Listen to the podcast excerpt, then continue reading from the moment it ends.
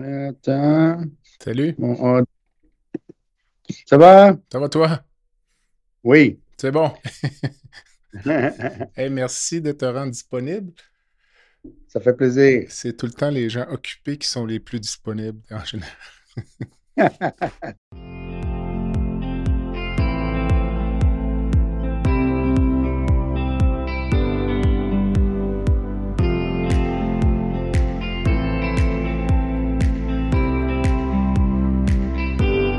Bienvenue à la santé au-delà des mots. Un rendez-vous avec des gens passionnés du réseau de la santé. Jean-Pierre Gagné, lui-même médecin, vous fera partager sa passion pour le domaine et vous fera découvrir une foule d'invités et d'acteurs clés du réseau. Voici votre animateur, le docteur Jean-Pierre Gagné. Bonne écoute.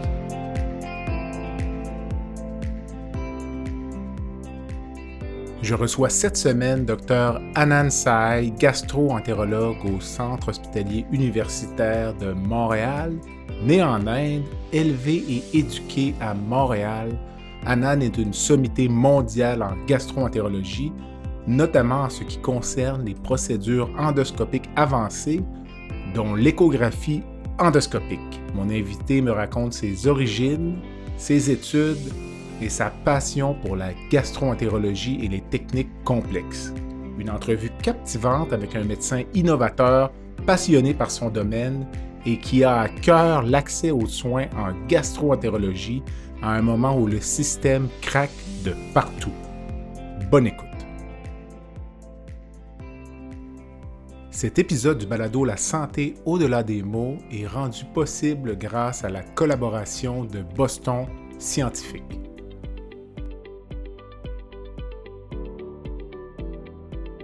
Je prends un court moment pour remercier les commanditaires qui rendent possible la diffusion du balado La santé au-delà des mots. Groupe Conseil Beauchamp-Beaulieu des Toupin, associé à la financière Banque nationale Gestion de patrimoine, Rempart Neurophysiologie, le groupe TIGE, Eurofin Environex et Go Mouton.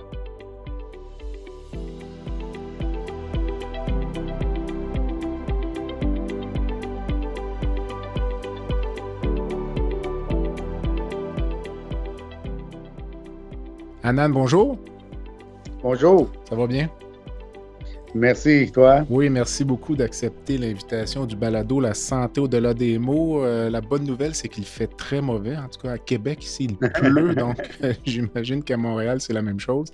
Euh, on va parler au cours de la prochaine heure de ta carrière. Je voyais ta bio. Tu es né en Inde. Je me- Donc, je me demandais à quel âge tu étais arrivé à Montréal, les liens que tu gardes avec l'Inde à ce jour. Mais euh, en fait, euh, je suis né en Inde, euh, mais on est déménagé ici quand j'avais neuf mois.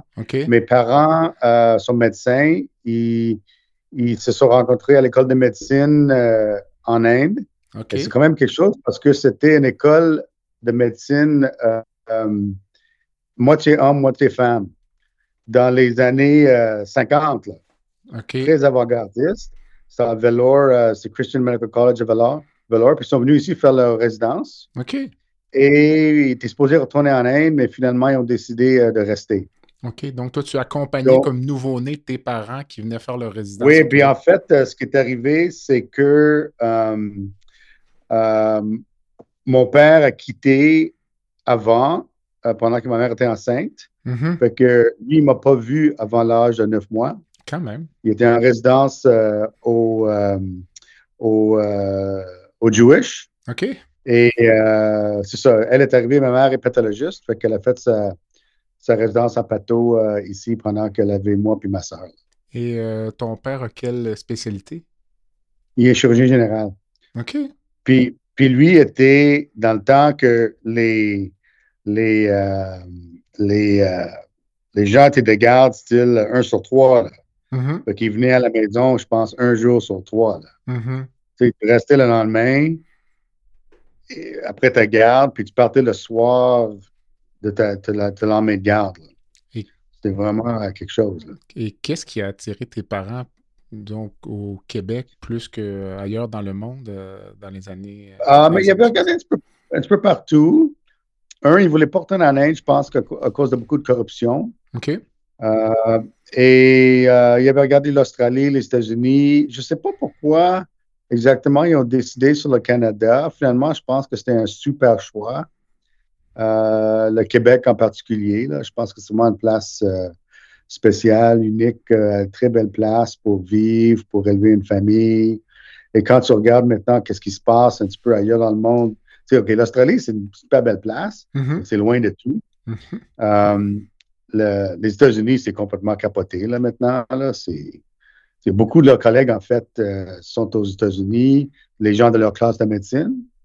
Euh, et moi, c'est, impossible pour moi de concevoir de vivre aux États-Unis maintenant. Nous autres, on a fait euh, trois ans de fellow en, Caroline du Sud. Ma femme Valérie est gastropède à Sainte-Justine. et ayant vu, vécu les deux systèmes de santé, parce qu'on travaillait quand même comme résident, puis ensuite euh, comme fellow, comme bien ensuite patron la dernière année. Moi, je dis aux gens, tu ne pourrais pas me payer assez d'argent pour aller travailler aux États-Unis. C'est, le système de santé, c'est épouvantable. Travailler dans ce, genre de système.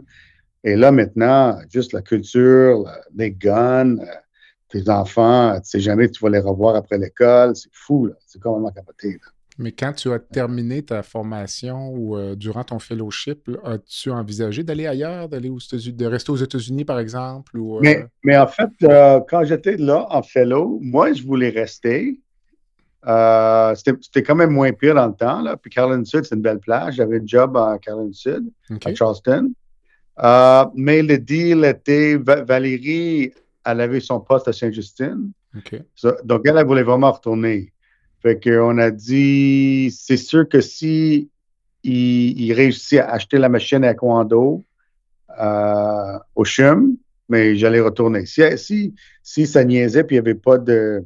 Tu sais, des fois, là, il te promet des choses, puis là, c'est ça ne finit plus. Là. Euh, peut-être qu'on allait rester encore. Mais heureusement, là, ils l'ont eu parce que je suis certain que notre qualité de vie, autant personnelle que médicale, est, mieux ici qu'aux États-Unis.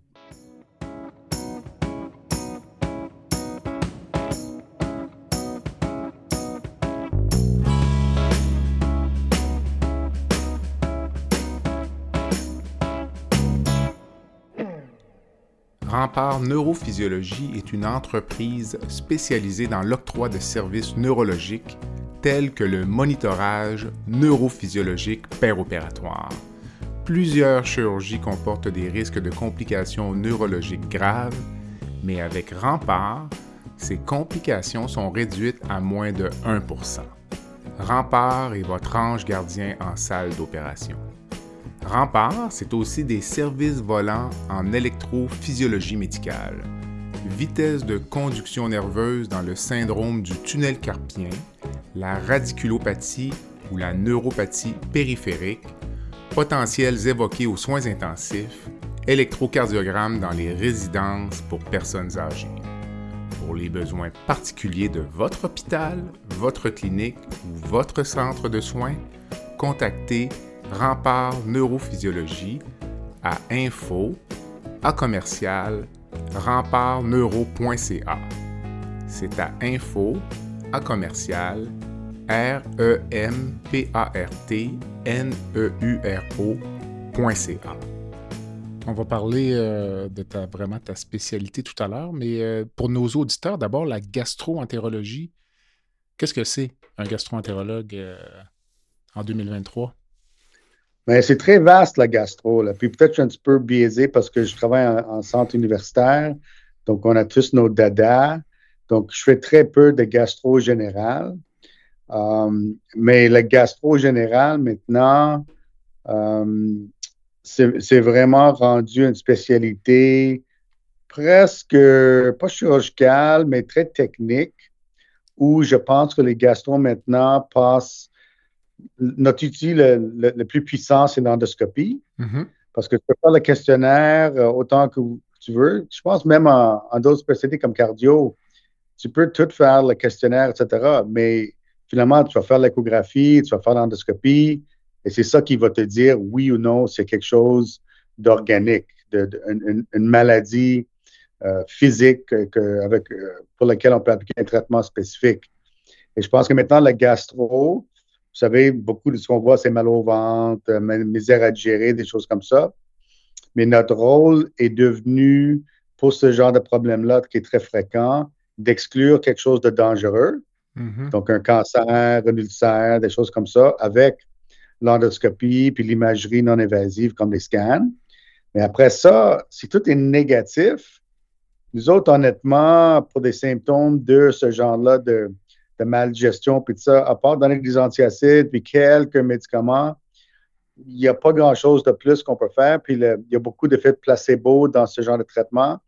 Ça revient à dire aux gens, regarde, on, essaie de vous rassurer, dire qu'il n'y a rien de dangereux. Mais à certains points, vous commencez à avoir des symptômes que beaucoup de gens ont en vieillissant. Ça fait un petit peu partie du vieillissement, je dirais quasiment un, mécanisme de défense que ton corps te dit, garde, mange moins, euh, fais attention, essaie de dormir mieux, essaie de réduire ton stress. Euh, parce que, parce que euh, c'est clair, clair, clair qu'en vieillissant, moi, je constate en gastro qu'on ne peut plus manger et vivre quand on faisait quand on était jeune. Mm-hmm. C'est clair, clair, clair que tu ne peux pas manger à 60 ans comme tu mangeais à 20 ans. Moi, je regarde les, les chums de mes filles là, au souper, puis là, ils mangent toutes sortes d'affaires, puis je suis comme, profites-en, là, parce que tu vas voir, dans quelques ans, là, tu seras plus capable de faire ça. C'est vraiment, vraiment ça. Donc, ça, c'est la gastro générale. Puis là, le reste, la gastro plus académique, c'est que pour des maladies vraiment organiques, là, on se sépare euh, dans certaines euh, spécialistes dans les maladies inflammatoires de l'intestin, mm-hmm. maladies Crohn, cholestérol, des choses comme ça, qui est devenu quasiment comme l'oncologie. On, on, traite avec des médicaments très puissants, des immunosuppresseurs, un petit peu comme la chimio. Euh, là, il y a des gens qui font des procédures comme moi. Et de plus en plus, avec euh, nos procédures, on est capable de faire des traitements pour euh, faire des, échantillons de vie à l'intérieur, de faire des connexions entre les organes pour éviter des chirurgies, de faire de l'ablation de tumeurs pour éviter des chirurgies. Dans le fond, on fait beaucoup de choses maintenant euh, qu'on appelle minimally invasive pour empêcher justement, euh, si, possible, euh, d'avoir recours à, la chirurgie. Mm-hmm. Dis-moi, mais avec, par rapport à ce que tu fais aujourd'hui, à l'époque, qu'est-ce qui t'avait attiré en gastroentérologie? Parce que j'imagine que quand tu as postulé pour ton poste en résidence, tu n'avais aucune idée de la pratique que tu allais avoir 25 ans plus tard, parce que c'était embryonnaire à l'époque. Oui, en fait, euh, moi, moi j'avais été recruté en hépato, spécialiste pour le poids, puis j'allais faire un, fellow en transplantation. Euh, mais, et puis j'avais été recruté un petit peu au début de la gastro. Et euh, finalement, quand j'ai commencé à faire de l'endoscopie, là, j'ai réalisé que j'aime beaucoup plus l'endoscopie que le côté, si tu veux, médecine interne, entre guillemets, intello de l'hépato, parce que l'hépato, c'est beaucoup de management des complications de la cirrhose et euh, le suivi post-transplantation, mais pré- et post-transplantation. C'est quasiment, passe beaucoup de temps en soins intensifs, c'est beaucoup de médecine. Euh, et je trouvais que l'endoscopie, pour moi, ça allait plus avec la personnalité où j'ai ce qu'on dit un, attention span, très limité. J'aime ça, essayer d'avoir une réponse, puis une, un diagnostic, puis une réponse au traitement assez rapide. Et euh, euh, donc, j'ai opté pour ça. Puis de plus en plus, comme je dis, l'endoscopie est devenue, avec les, développements des accessoires, l'amélioration des endoscopes, ils sont plus petits maintenant, sont plus faciles à manipuler. On est vraiment capable de faire de plus en plus de procédures plutôt invasives, mais sans couper la peau.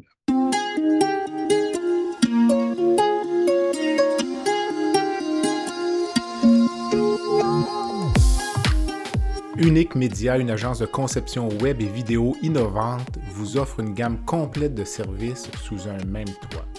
Que ce soit pour créer un site web, lui donner une toute nouvelle vie avec une refonte, produire une vidéo corporative de premier plan ou concevoir un projet de motion design qui en met plein la vue, l'équipe d'Unique est là pour transformer votre vision en réalité. Pour découvrir l'ensemble de nos services et en apprendre davantage sur la façon dont nous pouvons concrétiser votre vision, visitez notre site web à uniquemedia.ca, unikmedia.ca.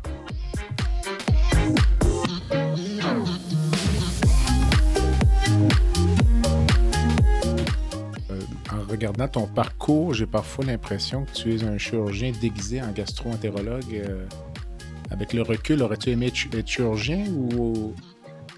Mais en fait, quand j'étais en médecine, je voulais aller en chirurgie. OK. Surtout si ton père est là, je vais te dire, oui, oui, mais mon père est chirurgien.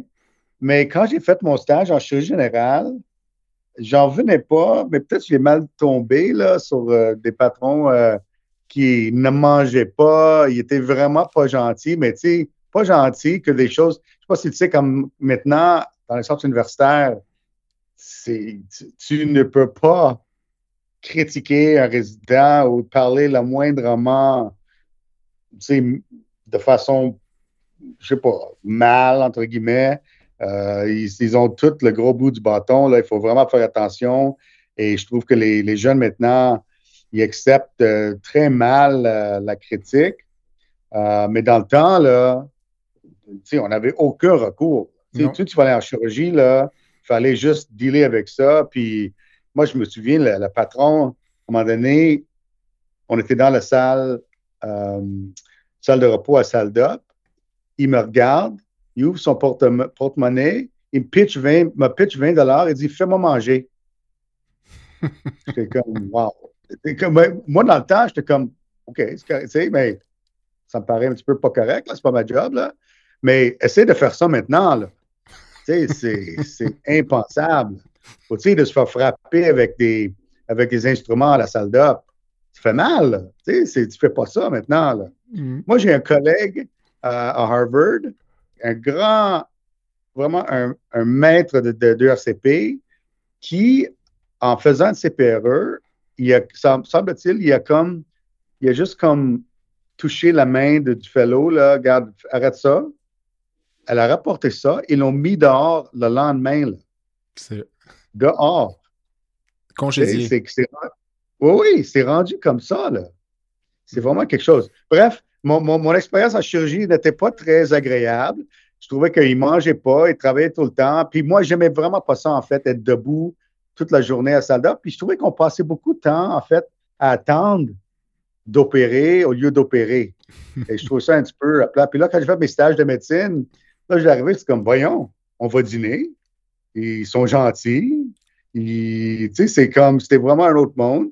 Mm. Euh, aussi, j'avais aussi quand même l'espoir, euh, à un moment donné, je voulais être chirurgien plasticien, chirurgien plastique. Mm-hmm. Euh, et j'ai fait le stage en chirurgie plastique. Chirurgie plastique, là, à l'hôpital, c'est pas la même chose qu'en privé avec les, grains de beauté. Là, là mm-hmm. c'est le gars qui t'arrive de, la ferme avec 10 euh, serviettes autour du bras, là, complètement imbibé de sang. Et là, tu es en train d'enlever ça pour voir qu'est-ce qu'il y a en dessous de ça.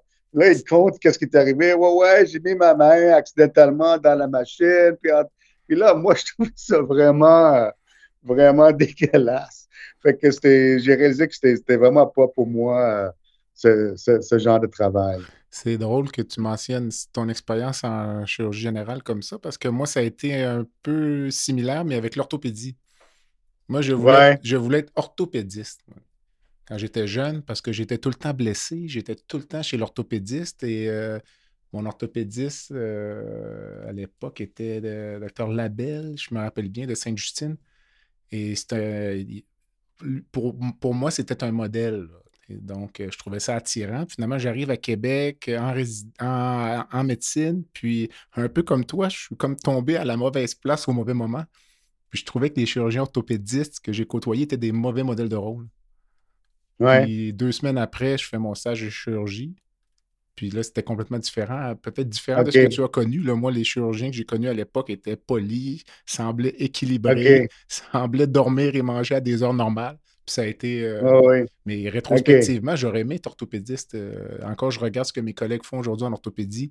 J'aurais aimé, moi, reconstruire des genoux. Euh, oui, oui, oui. Mais le destin m'a amené ailleurs, puis c'est correct aussi. Là, je veux dire, c'est pas, euh, c'est pas, pas, dramatique. Là. On peut faire plusieurs choses dans la vie puis être heureux, je pense. Donc, euh, Mais j'ai aussi réalisé avec le COVID que je suis pas capable de garder un masque toute la journée.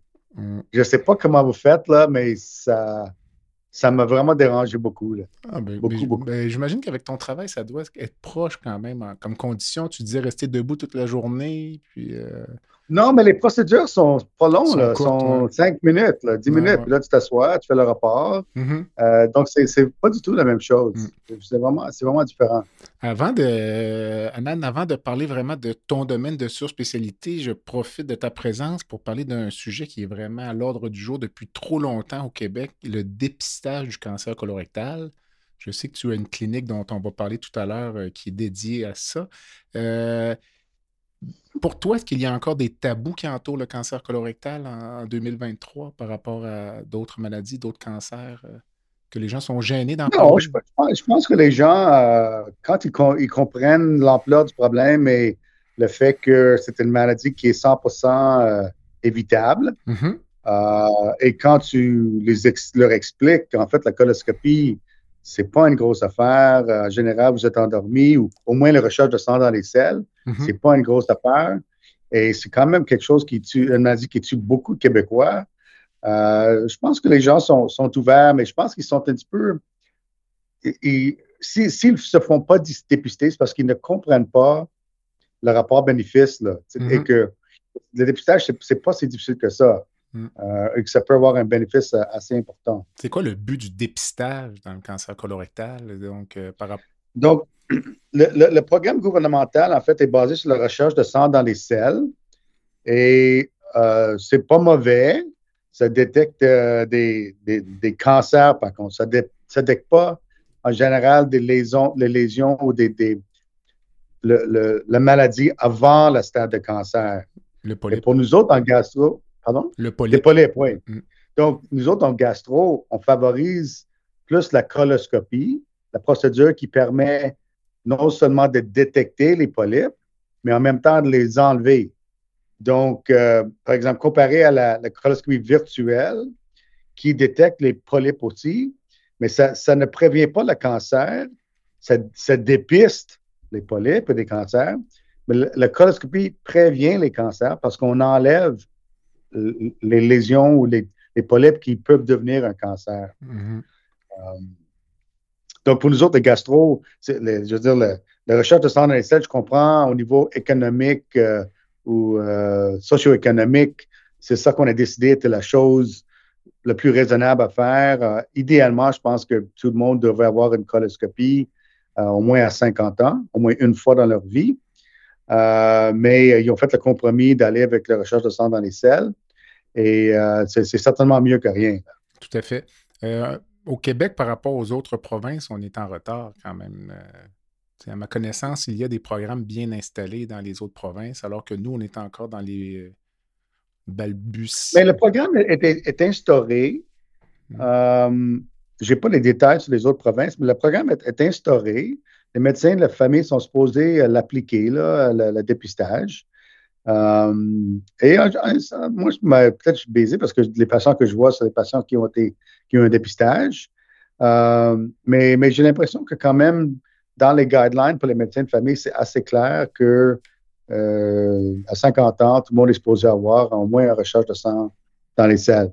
Comme je dis, le, problème ici, c'est que c'est que euh, c'est moins bon que la coloscopie.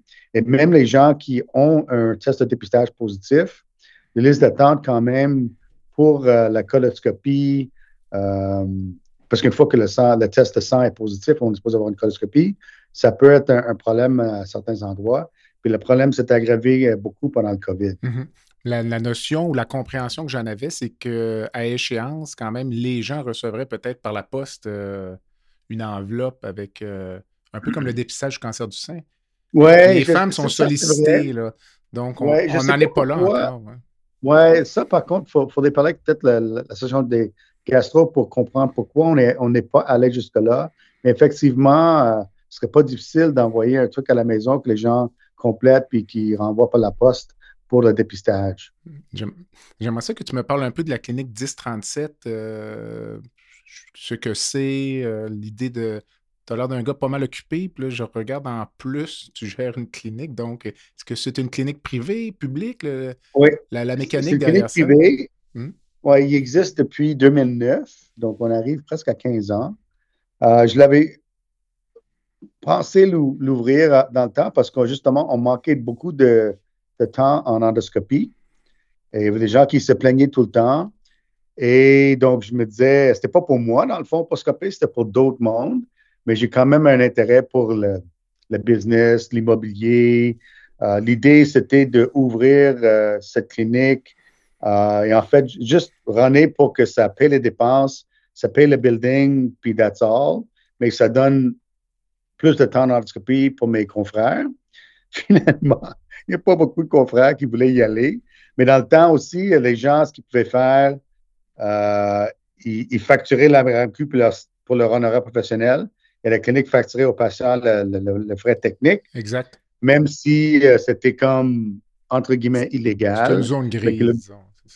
Oui, mais le gouvernement le permettait. Mais je pense que c'est clairement illégal dans le sens que si tu regardes le Canada Health Act, on n'est pas supposé pouvoir facturer pour des services qui sont disponibles dans le système public. Mm-hmm.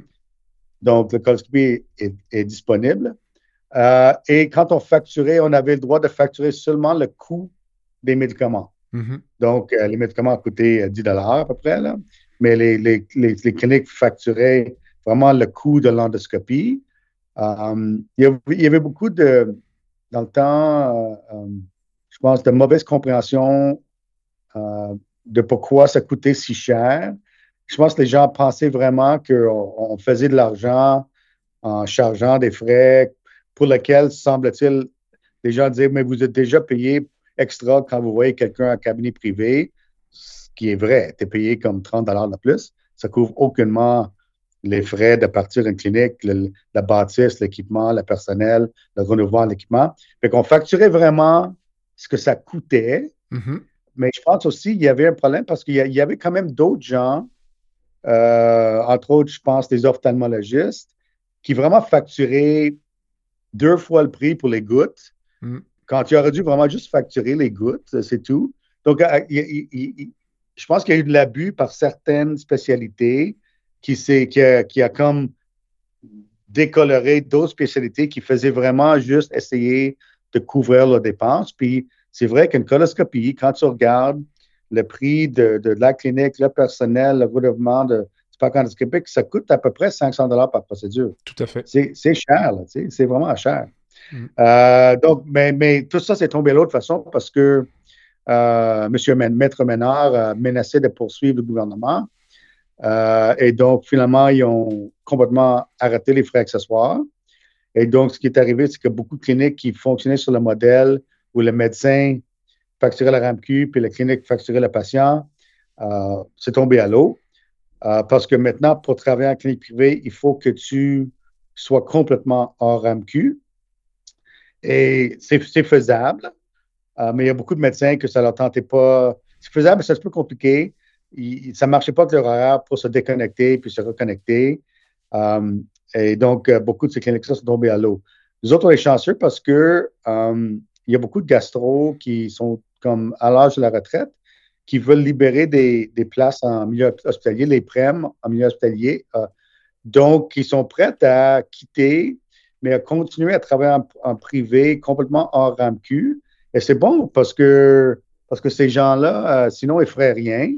Mais là, ils, voient du monde euh, qui sont en attente pour pas juste le dépistage. Il y a des gens qui ont vraiment du sang dans leur cerf, des symptômes. Tout à fait. Et quand ils essaient d'aller à l'hôpital, euh, surtout depuis le COVID, c'est épouvantable. Et même quand tu regardes, pour nous autres, nos, nos délais attendus comme un rectoragie du sang dans tes selles en bas de 40 ans, le gouvernement trouve que c'est correct d'attendre au moins trois, euh, d'attendre trois mois, par exemple. C'est un P3, là, P3 ou P4. Hmm.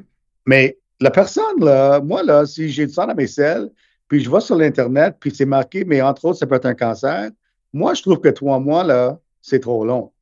Mm-hmm. Comprenez-vous? Mm. Donc, euh, d'attendre, puis juste envoyer ton, fax quelque part, puis attendre qu'il t'appelle, c'est pas très agréable pour beaucoup de gens. Et, et les autres, on voit beaucoup de gens qui ont fait ça, mais là, ils ont attendu deux, trois, quatre mois. Puis là, c'est comme, quand ils ne m'ont pas appelé. Moi, je suis prêt à payer pour juste le faire. Puis on trouve des cancers, on trouve des maladies inflammatoires, on trouve des pathologies euh, sérieuses que malheureusement, s'il avait attendu, serait vraiment beaucoup plus avancé. Mm. Puis des, des, gens qui j'ai fait une entrevue à la télé à un moment donné, puis elle m'a dit Mais là, les patients, ils payent deux fois d'abord. C'est comme ils payent leurs impôts, puis là, ils payent ici. Je suis comme Savez-vous, si, si ce service était disponible dans le service public, il serait dans le service public. Fait, que de toute évidence, ce qui payé en impôts, c'est pas assez pour couvrir ta coloscopie dans un délai raisonnable. Il fait qu'il ne paye pas deux fois. Il paye pour quelque chose qui est, à mon avis, pas disponible, en tout cas dans leur secteur, dans le système public. Hmm.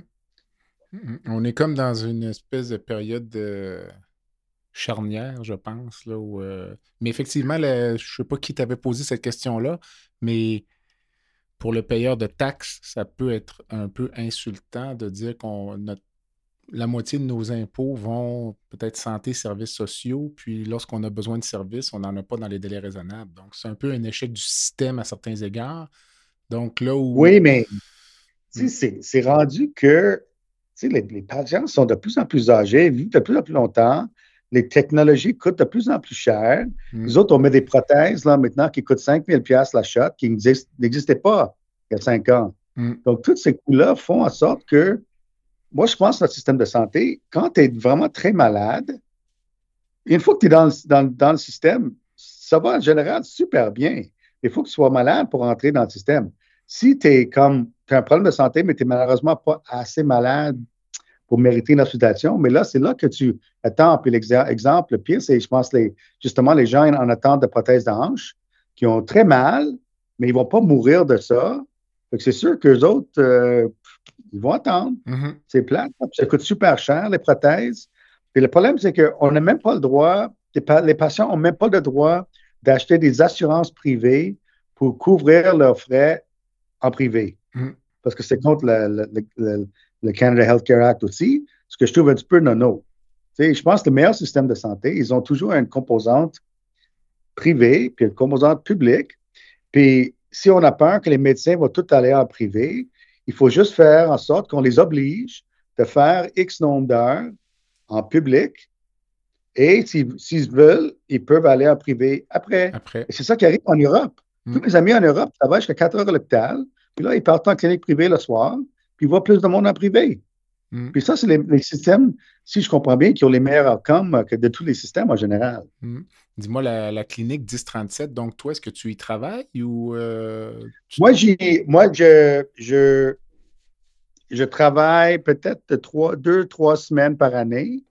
Euh, parce que pour moi, c'est compliqué. Là. Il faut se déconnecter. Puis moi, j'ai des tâches obligatoires à l'hôpital. Mm-hmm. Euh, et là, maintenant qu'il y a de plus en plus de, de, de gastro, qui sont prêtes à le prendre, la relève. Si, si, je, ne, si je peux ne plus y aller du tout, là, je n'irai plus. Le podcast La santé au-delà des mots est une présentation du groupe conseil Beauchamp, Beaulieu, Dessureau, Toupin de la financière Banque nationale Gestion de patrimoine. Comme nous croyons que la santé financière fait partie de la santé globale, nous sommes heureux de nous joindre au docteur Jean-Pierre Gagné pour vous souhaiter une bonne saison de la santé au-delà des mots. Tu veux lancer ton propre podcast, mais tu ne sais pas comment t'y prendre? Pas de problème. Mouton Marketing peut t'accompagner de la conception au lancement. Envoie ton idée de podcast à bonjour à commercial Bonjour à commercial g. L'univers du podcast t'attend.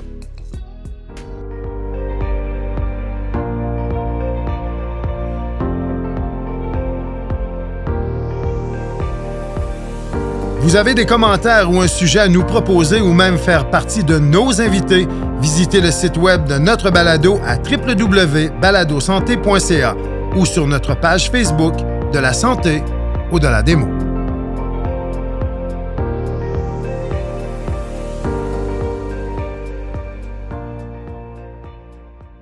parler un petit peu vraiment de ton domaine de spécialité qui est euh, l'échographie endoscopique. Donc, euh, qu'est-ce que c'est l'échographie endoscopique donc pour monsieur, madame, tout le monde? Donc, ouais, mais donc, oui, en gastro général, on fait de l'endoscopie. On a des, longs tubes noirs qui ont une caméra au bout, qui sont flexibles, qui nous permettent d'aller voir l'intérieur des, organes. De, on a des accessoires qui rentrent dedans, qui nous permettent d'enlever des morceaux, de brûler des choses. Moi, mon scope, c'est la même chose, mais ils ont ajouté un son d'échographie en même temps. Donc, je suis capable non seulement de regarder en endoscopie standard, mais je peux appliquer la sonde contre la paroi, mettons de l'estomac ou du, ou côlon. Puis je, peux regarder avec l'écho à travers la paroi et voir les organes autour. Puis les gens peut-être ne savent pas, mais il y a beaucoup d'organes juste à côté de l'estomac comme le pancréas, le foie, la euh, la rate. Euh, il y a plein de structures dans le thorax, comme les, comme les poumons, mais aussi le cœur, les ganglions, euh, qui sont tous visibles. Et nous autres, sous guidance échographique, on est capable d'introduire des aiguilles fines pour aller prendre des échantillons avec beaucoup plus de précision et aucune douleur comparé à travers la peau euh, sous scan. Et euh, en plus, quand on parle de cancer, quand on met une aiguille à travers la peau, dans la tumeur, puis on le retire, on peut amener des cellules de cancer tout le long du site de biopsie jusqu'à la peau. Donc, il y a un risque de, de, le, cancer un petit peu partout. Nous autres, vu qu'on biopsie, on prend des échantillons à travers la paroi, qui souvent vont être retirés en même temps que la chirurgie, il n'y a pas de ce risque-là de, de répandre la maladie. Et on, peut biopsier des choses qui ne sont même pas visibles au scan. Des choses de 2-3 mm, on, peut les voir. On peut les voir puis les, échantillonner. Il y a aussi maintenant des accessoires qui nous permettent de vider, mettons, des collections de liquide anormal, de connecter, mettons, si la vésicule est très inflammée et infectée, on peut mettre une prothèse entre la vésicule puis l'estomac qui, qui laisse le méchant sortir dans l'estomac au lieu d'aller à une chirurgie ou de passer un tube, un tube à travers la peau qui est très désagréable. Et euh, plus tard, on peut enlever la prothèse ou juste la laisser là indéfiniment et les patients répondent super bien. Aussi, toutes les, collections de liquide qui sont associées à une maladie qui s'appelle la pancréatite, qui fait des grosses collections de liquide autour de l'estomac. Et quand ils deviennent infectés, c'est vraiment grave. Puis avant, ces gens-là, ils mouraient. Là, même quand on les amenait à Salda, puis ils mouraient parce qu'ils étaient tellement malades que même la, chirurgie euh, c'était pas bon pour eux en général. Ils toléraient mal la chirurgie, puis souvent, c'était pas efficace. Les autres, ces gens-là qui sont à, veille de mourir, on met une prothèse là-dedans qui connecte le liquide avec l'estomac, ça se vide, puis on peut même rentrer dedans avec un, autre scope plus tard, puis enlever les morceaux qui restent, qui sont pris là-dedans, euh, nécessaires pour vraiment éviter une chirurgie. Euh, donc, c'est, on est capable de faire beaucoup de choses maintenant de l'intérieur qu'on était incapable de faire euh, avant. On parlait tout à l'heure de ton fellowship en Caroline du Sud. Si je comprends bien, quand tu as quitté pour la Caroline du Sud dans l'objectif de revenir à Montréal, l'appareillage n'était pas acheté. Donc, tout était à faire. Il y avait des promesses. il y avait des promesses, là, puis je, me fiais à mon chef, là. Mais même quand, même quand je suis revenu, j'ai accepté de revenir parce que c'était. Il ne l'avait pas acheté encore, mais c'était sur le bord puis quand je suis arrivé, là, je te dis, pendant trois mois, là, j'ai couru après la bonne commande de la machine pour être certain que c'était vraiment sorti puis envoyé. Donc, toi, tu arrivais vraiment avec une technique complètement nouvelle. Là. Ben non, mais il y a une fille à McGill qui avait été formée. moi, j'ai fait trois ans. Elle a fait un an. On est la même année. Fait qu'elle est quand même revenue euh, un an ou deux ans avant moi. Elle avait commencé à McGill. Euh, donc, euh, il y avait un petit peu de taekwondo à Montréal, mais elle, ne faisait pas de biopsie. Puis euh, moi, quand je suis arrivé, je pense que j'offrais le, full gamme de l'équando. Puis ce qui attirait l'équando, c'était, c'était une technique qui cherchait une indication. Hmm. Et c'est vrai que quand on n'était pas capable, quand on était capable de juste regarder, c'était intéressant, mais finalement, ça ne changeait pas grand-chose. Mais quand je suis arrivé, je faisais des biopsies. Fait que là, là, quand tu donnais le, rapport de Pato là, au chirurgien garde, c'est un cancer. Là, là, ça changeait des choses. Là, mm-hmm. on, démontrait, par exemple, tu avais un cancer du pancréas, mais garde, il y a une métastase dans le foie qui n'a pas été vue au scan, mais la pato est positive. là, là, le patient n'est plus opérable. Hmm. Donc, ça vraiment, ça changé le management.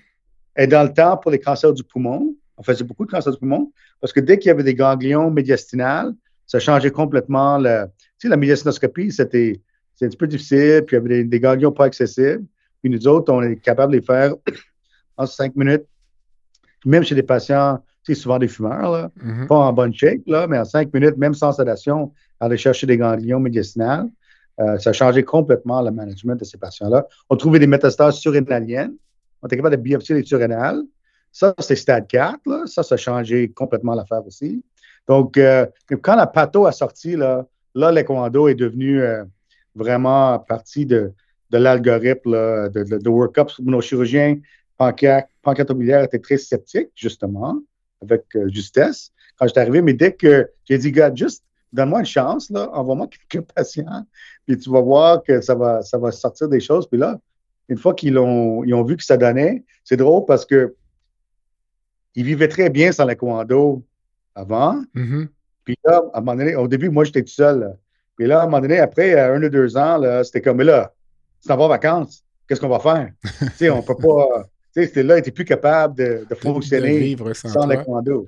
Mais je me rappelle, je ça, il, il ne pouvait pas vivre sans toi après un certain temps. Ouais, ouais. Je me rappelle t'avoir vu présenter, j'ai l'impression que c'était au tout début là, de ta carrière, sur l'échographie endorectale dans euh, le cancer du rectum pour euh, Oui. le stade de la tumeur.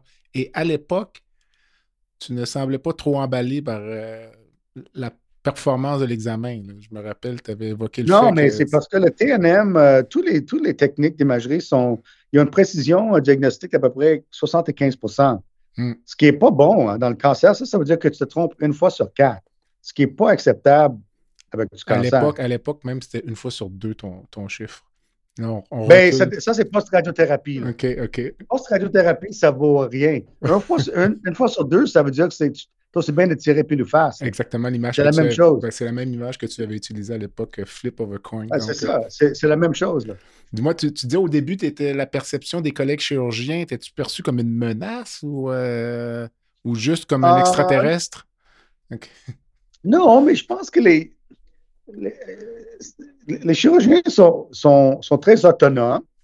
Et c'est sûr que, comme je dis, dans la littérature, il y avait une grosse littérature d'écoando qui se développait quand j'arrivais, mais ils n'étaient aucunement au courant de ça. Aucunement. Donc, moi, quand je suis arrivé, il fallait vraiment que je leur explique, garde, euh, je suis capable de faire ci, ça, viens voir, tu vas voir. Parce qu'à un moment donné, un des problèmes avec, par exemple, l'adoption par les pneumologues, je pense qu'ils ne pouvaient pas croire que, parce que les autres faisaient des biopsies Wang, qui avaient un yield de 30% à peu près, puis là, ils ne pouvaient pas comprendre que moi, un gastroentérologue, j'étais capable d'aller faire ça avec une euh, précision de 95% pendant que les autres zigonnaient sous fluoro, puis ça ne marchait pas. Puis, puis, c'est drôle, malgré une littérature incroyable qui était toute faite par des gastro pour les indications pulmonaires, OK? C'était pas accepté jusqu'à temps que les autres commencent à en faire et le lendemain, c'est devenu le standard of care. C'est vraiment un turf issue. En plus, ils ne pouvaient pas facturer pour ça. Donc, c'est comme quand eux autres ne le faisaient pas, c'était ah ben là, intéressant, mais non. Mais quand ils le faisaient, tout d'un coup, c'était évident qu'il fallait faire ça à tous les patients. Tout- et puis, je peux dire, c'est- très décevant. Hein? Les- euh, je me suis rendu compte que beaucoup ce qui influence le management médical, c'est finalement le, le, le- ce qui est bon pour le médecin. Donc, les, les- chirurgiens préféraient faire des médiastinoscopies que, que de me demander de faire la même chose en externe, pas de chirurgie, en cinq minutes. Mais quand c'était comme leur mère, là, non, non, non, fais-le fais pour Equando, c'est correct, je ne vais pas faire sais, il y avait vraiment un, un double standard pour monsieur tout le monde. Ou tu sais, il, il demandait l'Equando, puis là, euh, le patient n'arrivait pas. Qu'est-ce qui se passe? Oh, mais j'avais du temps stand-up, fait que je l'ai fait euh, hier. Mais là, c'est- pas correct, ça. Tu sais, c'est- vraiment pas correct. Tu, tu, tu vois bien que c'était mieux de le faire par la commando, mais vu que tu as un petit peu de temps libre, tu, tu sais, sujeter les patients à ça.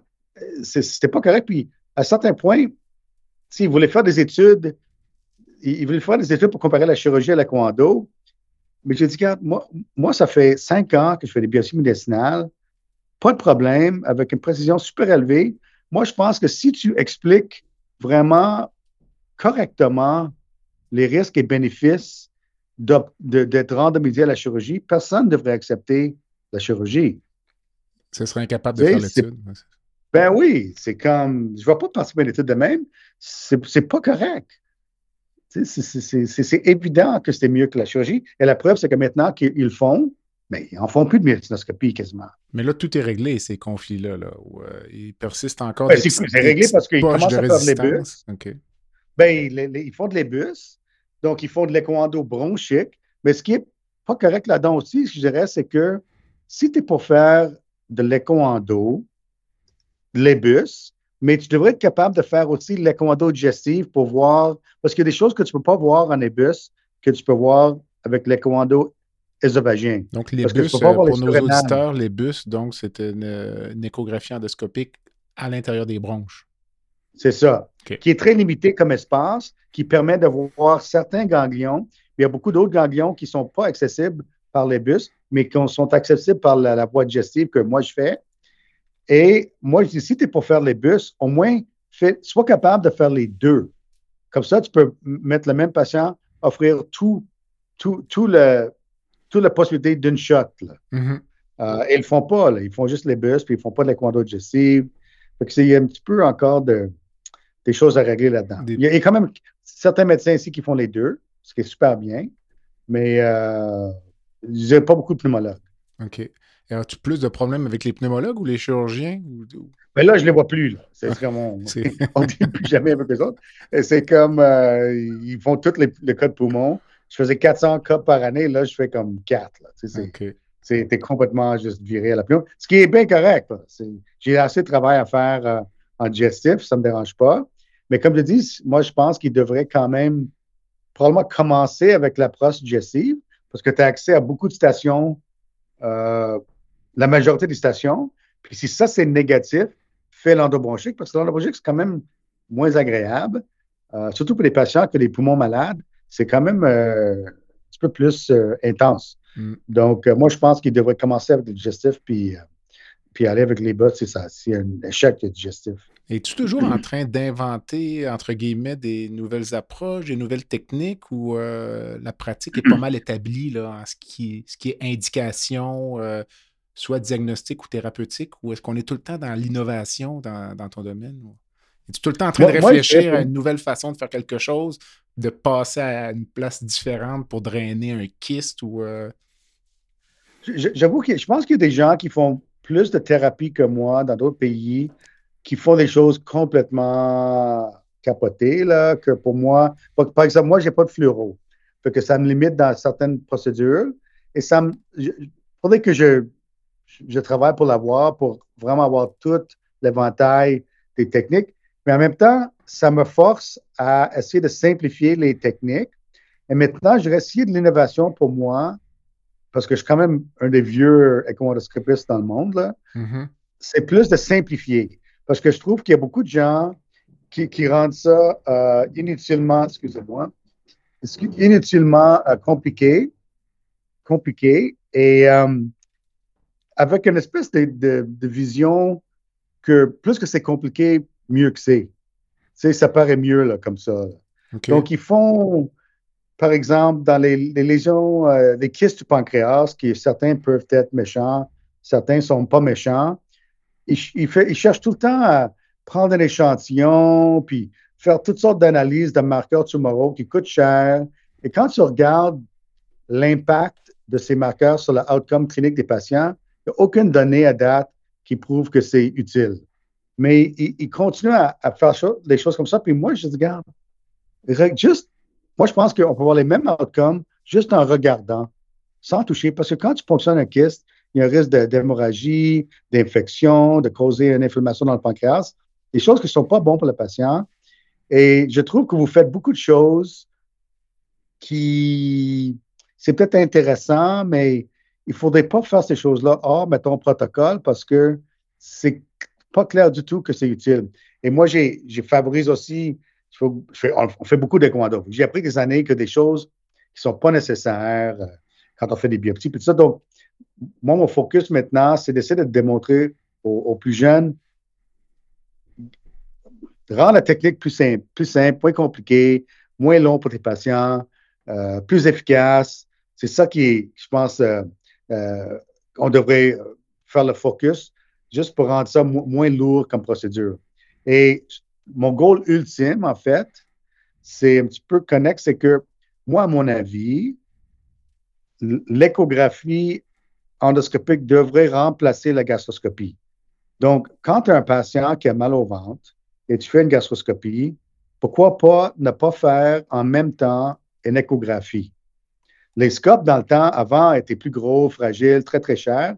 Maintenant, nos scopes sont la même grosseur qu'un gastroscope et ils, brisent beaucoup moins souvent parce qu'ils sont toutes en technologie solide, euh, les, sondes. Fait que moi, je dis les résidents gastro devraient, le jour 1, au lieu de faire de la gastroscopie, commencer à faire des écho-endoscopies. Mais ça, ça fait un petit peu sauter les, les gens parce que beaucoup de gens en écho-endo qui trouvent qu'ils aiment ça garder ça comme pour eux. Un petit groupe select un peu. Ben oui, puis il faut que tu sois spécial pour faire de l'écho-endo. Puis moi, moi, ma philosophie a toujours été comme, si moi je suis capable de faire ça, n'importe qui peut faire ça. Parce que je ne suis pas bon en, radiologie, je ne suis pas particulièrement brillant. Donc, moi, j'aimerais ça, amener ça tout le monde. Et moi, je pense pour les patients, comme je dis, quand tu as mal au ventre, à l'urgence, là, tu fais la gastroscopie, tu regardes son foie, son pancréas, et en plus, tu vois les choses qui ne sont même pas visibles au scan, comme des pierres dans le cholédoque, que tu vois ta fois. Tu vois les signes de pensée chronique très légères. Donc, tu vois, c'est même mieux qu'un scan. Et là, tu dis, monsieur ou madame, tout est beau, là. On a vraiment, on ne on peut pas manquer une petite tumeur avec ça. On, a pris le meilleur test pour les petites affaires. Tout est beau. Tout une shot avec une procédure qui prend cinq minutes euh, en externe, comparé à faire la gastroscopie. Ah, rien, OK, on va faire un écho. Ah, oui, mais peut-être on va faire un scan en même temps. Puis il passe trois jours à l'urgence à attendre son scan, son écho. Et ça, quand on peut tout faire d'une shot euh, euh, à la salle d'endoscopie. Est-ce qu'on pourrait imaginer qu'un chirurgien ou peut-être une formation minimale en échographie endoscopique puis faire ça, disons, en périphérie, là, euh, des choses simples? Euh, est-ce que c'est envisageable moi, c'est, moi, j'ai jamais, j'ai jamais il y a des gens qui, par exemple, quand, quand j'ai cherché des fellows aux États-Unis, une des, des questions qu'ils posaient, c'est que est-ce que tu retournes chez toi? Parce que ça nous prend une preuve que tu vas quitter notre, euh, notre ville. Ah, pour la compétition. Parce qu'ils ne voulaient pas avoir la compétition. Et moi, je n'ai jamais euh, euh, essayé de garder ça pour moi. j'ai toujours été ouvert à former des gens qui étaient des Québécois à Montréal pour ça. Parce que je me disais, plus qu'il y a de l'écoando, plus qu'il va y avoir d'indications d'écoando. Donc, plus que les gens sont au courant que ça existe, si ces autres personnes toute façon, ils vont aller faire une demi-journée, deux demi-journées par semaine. Les autres, ont fait cinq jours par semaine. Si c'est trop long, ils vont juste les envoyer les patients chez nous. Fait que d'augmenter la, connaissance de l'existence de taekwondo va juste aider tout le monde. Ça va juste en faire qu'on est plus occupé. Là. Donc, si les chirurgiens veulent l'apprendre, moi, j'ai aucun problème avec ça. Il faut juste que tu l'apprennes comme il faut. Mm-hmm. OK? Donc, c'est comme n'importe quoi, là. Si moi, je dis, moi, je vais faire des cholestectomies, enlever la vesicule. Est-ce que tu me laisseras faire un stage d'un mois, là, puis aller euh, faire ça? Non. Tu sais, ce serait rire un petit peu de ta spécialité. Fait que si tu fais le commando, fais-le comme il faut. En même temps, il y a des niveaux différents. Donc, pour apprendre le commando diagnostic, peut-être, c'est peut-être moins long que quelque chose de thérapeutique. En même temps, c'est drôle de mettre une aiguille dans un gros kiss, gros comme un football. C'est pas très compliqué, là mais ça peut être très utile. Donc, il faut juste que les gens soient adéquatement formés. Et j'aime juste pas ça quand les gens cherchent d'autres moyens d'apprendre l'équando à part de faire de l'équando. Donc, ils cherchent, oh, je vais regarder des vidéos, je vais faire un cours avec des cochons, je vais tout faire sauf juste m'asseoir avec quelqu'un qui fait beaucoup d'équando puis faire des procédures. Mais moi, je dis que quelqu'un qui fait 200 procédures supervisées, je pense que c'est quand même raisonnable. Dans beaucoup de fellowships maintenant, mondialement, tu fais à peu près 200 cas dans ton année. Mhm. Donc, si tu peux avoir 200 cas avec quelqu'un qui sait de quoi il parle, je pense que c'est raisonnable. 200 cas, toi, ça te prend combien de temps pour faire ça? Euh, Mais nous autres, on fait 60 par semaine, fait que c'est comme 3-4 semaines. Mais euh, ailleurs, euh, tu sais, il en faut euh, 10 par semaine, fait que c'est plus long. Puis combien, que- combien de cas tu fais dans ta carrière? Est-ce que tu le sais? ou- Euh, en- regarde, je peux te dire que dans la base de données que j'ai actuellement, que j'ai commencé, je l'ai commencé à Charleston, mais je l'ai renouvelé en arrivant en 99 ici. J'ai actuellement 55 000 euh, procédures. OK. J'ai pas fait les 55 000, j'ai un partenaire Sarto, mais j'ai dû faire probablement un bon 30 000.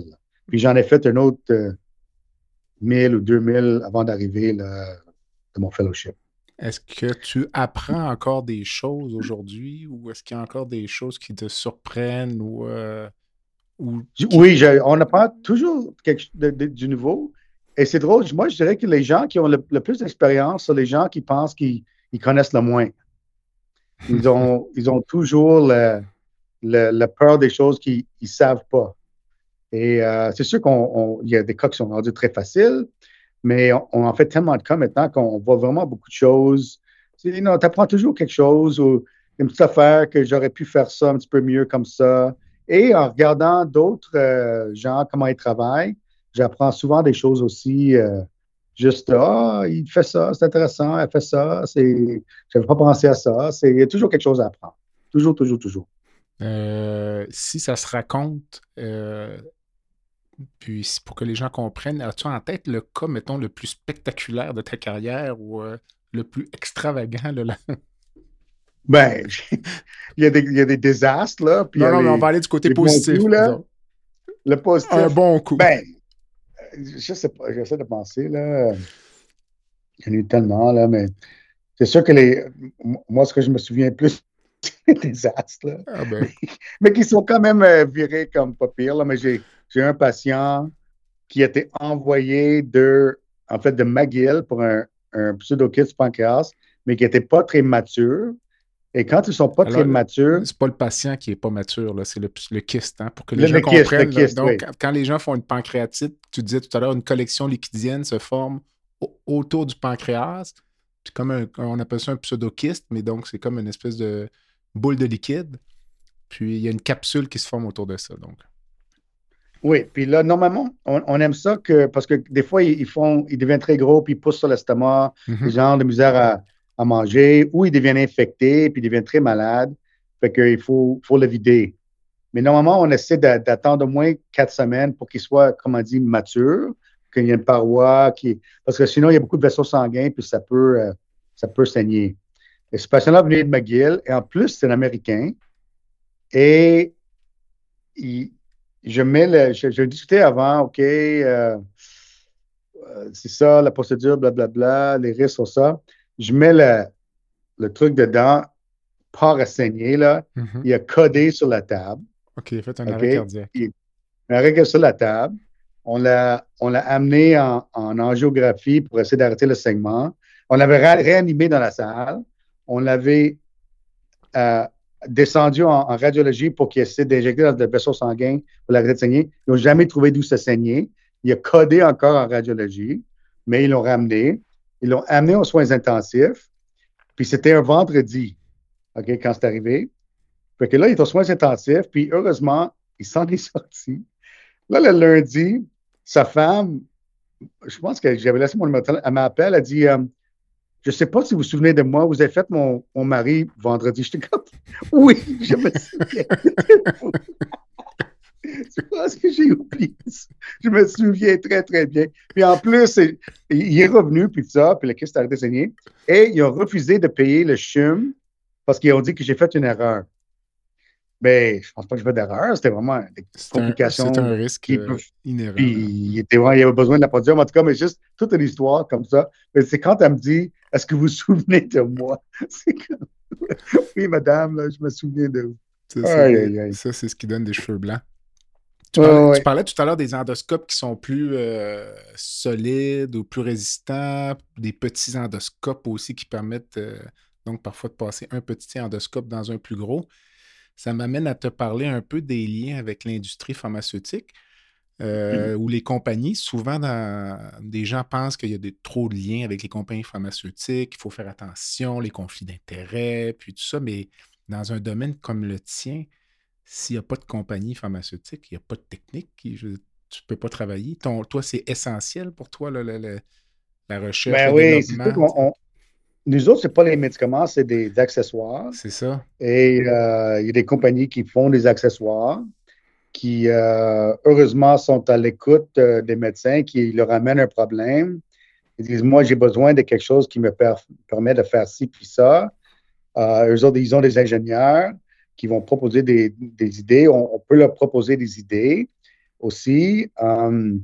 et c'est comme ça que ça fonctionne. Les autres, on, a des, accessoires qui ont été conçus par des médecins et d'autres accessoires qui ont été conçus par les ingénieurs qui sont venus nous voir. on a pensé à ça, qu'est-ce que tu en penses? Puis on travaille vraiment ensemble. Le, truc, c'est qu'il y a des médecins, par exemple, qui ont inventé des trucs géniaux et qui les ont, ils ont, ils ont parti une compagnie avec des, ce qu'on appelle des venture capitalists qui ont investi pour le développement du produit. Mais finalement, quand la grosse compagnie l'a acheté, le médecin a quasiment pas fait d'argent parce que c'est les, capitalistes qui ont investi tout pour le développer. Et puis, honnêtement, le médecin n'aurait pu jamais, aurait jamais pu amener un produit au marché. C'est impossible. Mm-hmm. Peut-être un petit peu pris avec ça. Nous autres, en fait, en, nous autres, en termes d'accessoires, nous autres, on n'a pas beaucoup d'argent à faire avec ces compagnies-là. C'est sûr qu'on on donne des conférences, des choses comme ça mais c'est normal d'être payé quand on donne une conférence. Je pense que maintenant, avec les standards de la formation médicale, c'est très, très serré en termes de... de, euh, il faut dévoiler nos conflits d'intérêts, avec qui on travaille, etc. Il faut éviter de mentionner les, les noms des compagnies dans les, dans les présentations. Mais je pense qu'on est quand même un, c'est quand même sain maintenant. Mm-hmm. Moi, je sais que quand j'étais résident, il y a 20 ans ou 30 ans, c'était clair, clair, clair que surtout avec les, pharmaceutiques, ils, achetaient, ils achetaient l'utilisation des produits par les médecins. Mm-hmm. Puis j'ai quelques amis en pharmaceutique qui m'ont, comme on dit, quand on voyait que les ventes diminuaient, mais on amenait le médecin au Mexique, là, puis là, les ventes augmentaient, ce qui est complètement pas correct. Tout à fait. Et même si les médecins disaient, oh non, non, moi, ça ne m'affecte pas ma pratique, c'est clair que les compagnies pharmaceutiques ne le feraient pas si ça ne donnait pas quelque chose. Mm-hmm. C'est clair, clair, clair. Mais je pense que heureusement maintenant, on a complètement changé. C'est même les, pharmaceutiques qui ont décidé entre eux autres, si je comprends bien, d'arrêter ça. Et là, maintenant, ils n'ont même plus le droit d'être. Si, si on n'a plus de lunch à l'hôpital, rien. Ils ne peuvent même, même pas dans la salle pendant une présentation. Euh, c'est très bien. Moi, je trouve que c'est, on est revenu là euh, vraiment euh, quelque chose qui est beaucoup plus sain. Mais si les, si les patients pensent qu'on on reçoit de l'argent pour les vaccins, par exemple, c'est faux. C'est juste complètement faux. Là.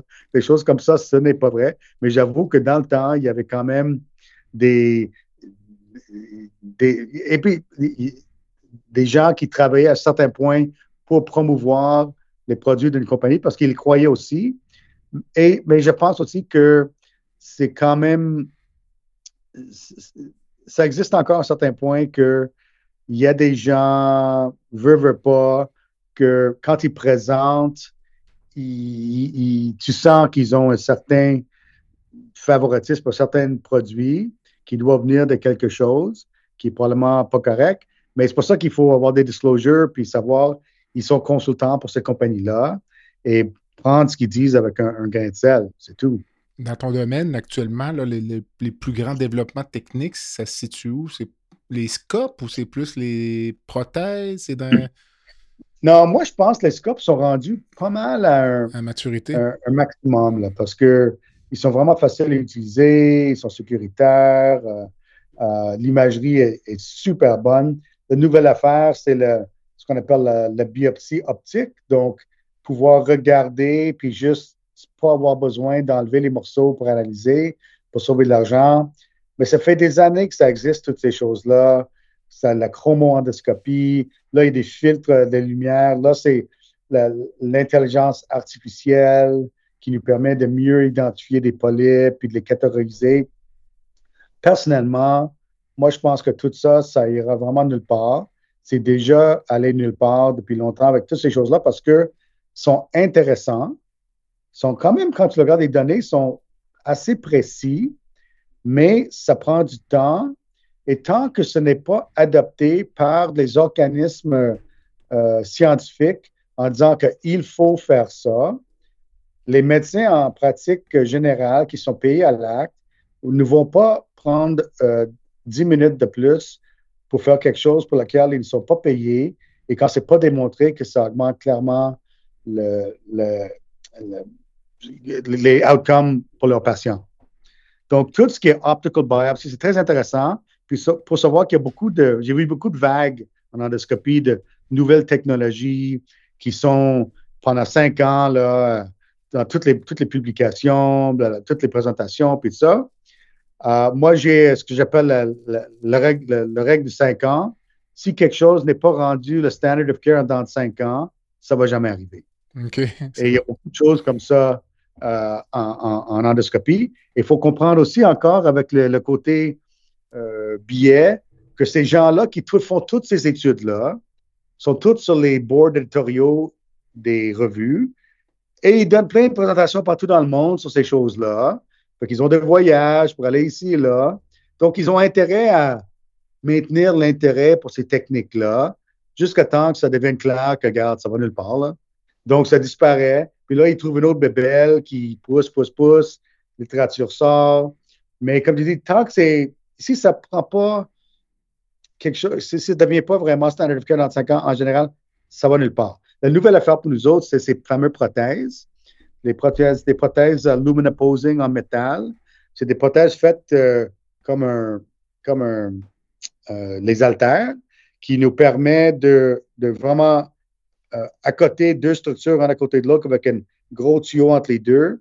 C'est fait en métal, tu peux l'enlever après quelques semaines, puis ça nous permet de vraiment drainer des choses auparavant qui nécessitaient une chirurgie.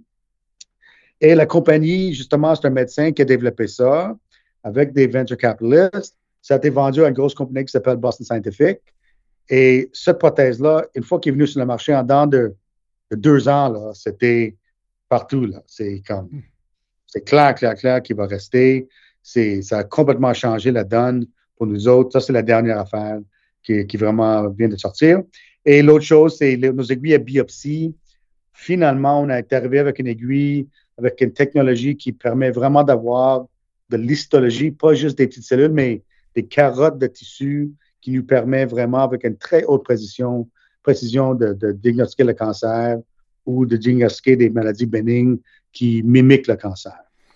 C'est quand même assez, c'est presque de la science-fiction. J'imagine euh, dans l'échographie endoscopique au niveau mondial, il y a comme, un, comme dans d'autres domaines, il y a un petit club là, de, jet set là, des plus grands euh, les gens les plus connus euh, dont tu dois faire partie. Ben, euh, est-ce que la question, parce que je t'écoutais parler dans, le groupe là, des, des j'appellerais des super vedettes de l'échographie endoscopique, es-tu perçu comme quelqu'un qui dérange un peu? Parce que tu as l'air d'avoir un regard critique beaucoup sur certaines. Euh, es-tu un peu dérangeant parfois? je suis un peu un, contrarien, effectivement. et je pense que aussi, je n'ai pas peur de, de le dire. Et une chose que j'ai faite, qui est un gros, un gaffe, c'est que j'étais avec la compagnie Olympus initialement pour les scopes. Et tous les gros bons, c'était avec Olympus. Puis à un moment donné, j'ai réalisé que Pentax, pour moi, c'était mieux. Et Pentax, c'était vraiment à 10% du marché. Et j'ai décidé de switcher pour, pour euh, Pentax. Et c'était vraiment un scandale. Euh, même mon patron m'a appelé Est-ce que tu es sûr que tu vas faire ça? Tu vas être sur la blacklist euh, Tu n'auras plus de conférence. Je disais Non, mais regarde, le Pentax, c'est mieux, je vais le faire. Puis ça a vraiment, ça a vraiment changé quelque chose. Fait que là, là il, m'a dit Puis c'est drôle parce que Pentax, le logo est, noir. Mm. Puis il dit Ah oui, you went to the dark side. puis c'est comme vraiment le jour que c'est switché, c'était une autre gang de d'entre guillemets experts qui est le, gang Pentax, puis euh, versus le gang Olympus. Et il y, a, quand même des, petits clics chez nous aussi. Dans ce domaine-là. Anan, on approche la fin de l'entrevue. As-tu une devise ou un mantra? As-tu une phrase que tu dis ou que tu répètes qui était associée là, au quotidien? je ne sais pas si j'en ai une, mais j'ai développé une dernièrement. C'est que moi, moi mon, ma philosophie, c'est de faire le moins possible pour avoir le meilleur outcome. OK. Donc, si, si je fais beaucoup de choses, je pense que c'est parce qu'à un certain point, je ne sais pas que je coupe les coins ronds, mais je ne fais pas des choses que je vois comme juste une perte de temps. Ça ne donne rien de plus. Je ne sais pas que toi, si tu vois comme à l'hôpital, des gens qui écrivent des notes de trois pages, puis là, quelqu'un arrive, puis réécrit tout au complet, les médicaments. C'est comme, non, non, non, le gars vient de l'écrire, là. Pourquoi tu ne marques pas juste, je suis d'accord avec CEO, j'ajouterais que. Donc, si je vois des gens qui, oh, je suis bien occupé, je fais à 9 heures. Mais c'est sûr que si tu fais des notes de trois pages à chaque patient, tu vas finir à 9 heures. Mais tu ne vas pas améliorer l'outcome du patient. Donc, moi, je pense qu'il faut trouver les façons de faire le moins pour donner, mais pas de viser des outcomes mauvais, pour vraiment viser le, meilleur outcome possible, mais en faisant le moins possible. C'est excellent, ça, j'adore. Euh, j'ai toujours euh, dans mes podcasts euh, une petite section baguette magique, donc ça permet d'atterrir peut-être un peu plus relax. Si tu pouvais changer une chose dans le système de santé par magie au Québec en 2023, ce serait quoi? Moi, je pense qu'il faut, il faut accepter le concept qu'un système public peut vivre avec un système privé et il faut euh, accepter cette, idée qu'il y a deux vitesses. Oh non, ça, ce système à deux vitesses. Regarde, il y a déjà deux vitesses dans notre système. Soyons honnêtes, là. Premier ministre Legault, là, quand il a besoin d'une coloscopie, là, il ne va pas faxer sa demande au CRDS. Là. Il va avoir sa coloscopie la semaine prochaine. OK? il faut l'accepter. Il y a des gens qui vont avoir un meilleur accès parce qu'ils ont de l'argent, parce qu'ils connaissent des, gens qui ont de l'argent, connaissent le genre des médecins, des, gens qui sont persistants vont avoir leur examen avant quelqu'un d'autre. Il faut juste l'accepter, puis on avance. Peut-être ça permettrait de mieux l'encadrer aussi. Ben oui, puis, mm. puis dire, regarde, à certains points, la, personne qui, qui a une compagnie avec 500 employés, qui veut payer pour sa coloscopie, laisse-les payer. On est, on est, ce serait bien de garder ce cas-là en santé, il emploie 500 personnes. Puis ça ne dérange pas de le payer. Puis en autant que ça va ouvrir une place dans le public pour les autres gens, pour obliger les médecins de faire leur quota de public.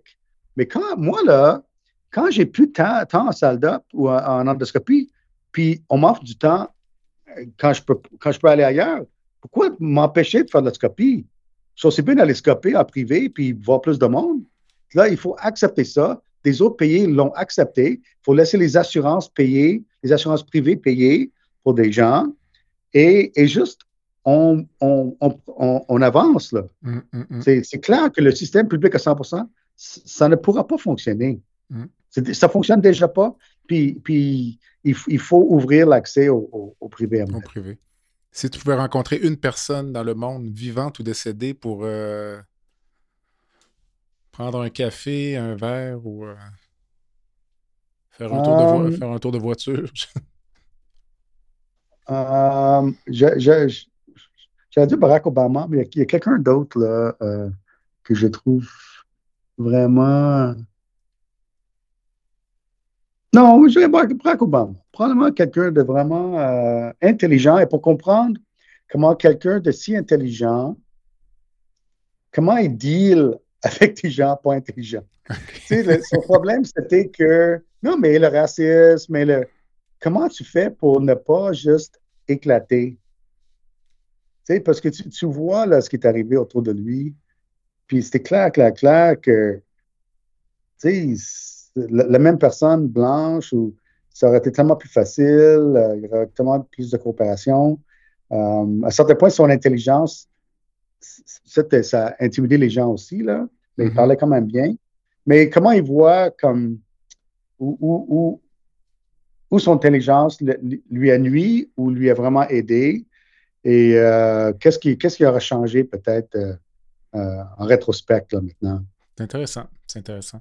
Alors, vraiment, la dernière question. As-tu une dernière pensée ou en conclusion d'entrevue où tout a été dit? Je pense qu'il y a beaucoup d'espoir pour notre système de santé, mais ça va prendre une ouverture des Québécois, de l'innovation dans notre mentalité et j'ai rencontré, en fait, dernièrement euh, Denise Bombardier. Elle, c'est une personne qui m'a été très controversée, mais qui m'a toujours impressionné par son intelligence, puis le fait que ça ne dérangeait pas de, dire ce qu'elle pensait. Puis je me souviens, une, fois sur, euh, sur Paul Arcan, elle avait parlé du, du misérabilisme des Québécois, mm-hmm. qui n'aimaient pas ça, voir des gens avoir du succès, tandis que les Français, par exemple, quand ils un souper, euh, avec le premier ministre. Il était fier que leur présente quel grand vin tout le monde a bu ce soir-là. Mais les Québécois, ils n'aiment pas ça. Ils n'aiment pas ça que les, gens. Il faudrait comme peut-être juste soit plus ouvert à ça, que dans le fond, c'est un travail d'équipe. Il y a des gens s'ils réussissent, c'est pas tous des méchants. C'est pas tout. Euh, si on réussit, c'est pas en, nuisant aux autres. Et dans le système de santé, je pense que l'ouverture à ce concept-là que garde, il, il, faut accepter que le système de vitesse, ça existe déjà, mais il faut en profiter pour ouvrir, ça à tout le monde. C'est ça, pour pas que ce soit finalement une vitesse pour tout le monde. C'est une belle façon de conclure. Donc, euh, merci. Merci à toi. Au plaisir. un grand plaisir et euh, un grand honneur. C'est gentil, puis au plaisir de reprendre ça peut-être dans quelques temps. Merci. Voilà ce qui complète le balado de cette semaine. Merci d'avoir été à l'écoute et le docteur Jean-Pierre Gagné vous donne rendez-vous la semaine prochaine pour un autre épisode La santé au-delà des mots.